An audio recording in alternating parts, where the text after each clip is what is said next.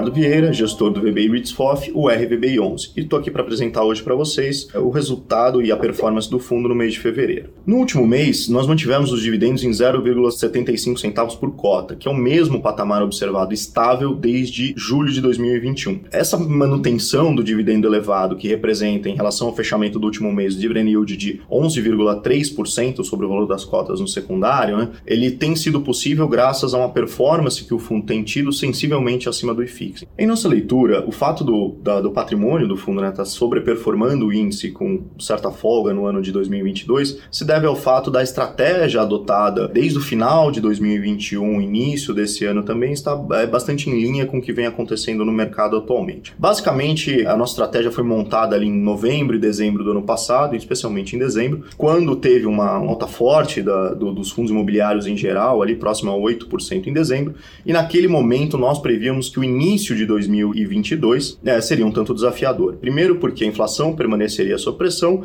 e que finalmente a taxa Selic poderia atingir dois dígitos. Então, apesar disso já estar precificado nas curvas de juros, quando a gente olha para o efeito prático sobre os fundos imobiliários, acontece muito em função de quando a taxa Selic se materializa eh, em um momento de alta. Então, principalmente porque os fundos imobiliários, cerca hoje de 70% do volume negociado, ainda está na mão da pessoa física, e é nesse momento, quando a Selic de fato se torna mais alta, que a pessoa física, o investidor em geral, acaba tendo acesso a produtos de renda fixa que tem uma rentabilidade mais elevada. E aí, em função disso, ele acaba muitas vezes deixando a renda variável e os fundos imobiliários, né, em geral, para optar por ativos de renda fixa que oferecem a ele uma, uma, rentabilidade mais previsível, elevada, no caso agora com o aumento da taxa Selic. Na nossa leitura, então, era esse o cenário que se previa para 2022. A gente aproveitou a alta do mercado ali em dezembro para sair de posições mais líquidas e ir para posições mais defensivas, descorrelacionadas ao IFIX e também ativos de papel, que estão mais protegidos, seja através de indexação à inflação, seja através de indexação ao CDI, montar posições que tenham menor liquidez e ao mesmo tempo estão descorrelacionados ao índice para poder sobreperformar, ou seja, esses ativos têm um carrego melhor,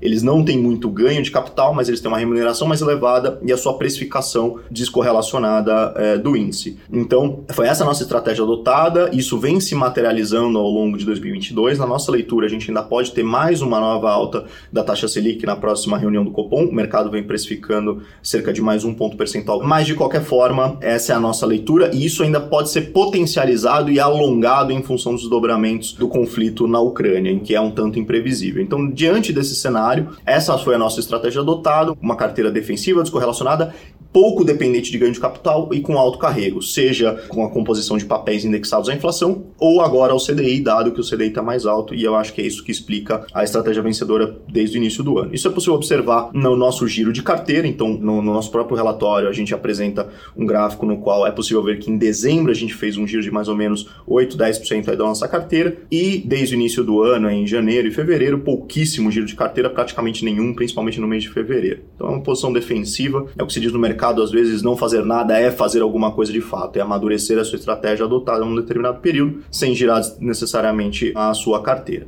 No tocante à previsão para o futuro, é manter essa estratégia, ir alocando pontualmente em fundos de tijolo que estão ficando excessivamente descontados e que têm um grande potencial de valorização no futuro, no momento em que houver, principalmente o fechamento da curva de juros, uma maior, perspectiva do arrefecimento da inflação, e aí dali sim virá, nesse segundo momento, a geração de alfa, através do ganho de capital com esses fundos. Então nós seguimos balanceando aí esses dois pratos. No tocante à previsão para os dividendos, nossa previsão segue conforme informado no relatório de estabilidade. Hoje, dos 75 centavos, que é um patamar elevado de dividendo aí quando a gente considera o mercado em geral, apenas cerca de 10% é dependente aí de ganho de capital realizado. Nós também apresentamos no nosso relatório quanto nós temos de estoque de ganho de capital não realizado, né, ou seja, a realizar, que no último mês, agora em fevereiro, encerrou em um real e um centavo, assumindo que a gente tem consumido aí um ritmo de 7, 8 centavos mais ou menos por mês aí na composição do dividendo, a gente tem uma perspectiva e a possibilidade de manter esse dividendo estável, ao menos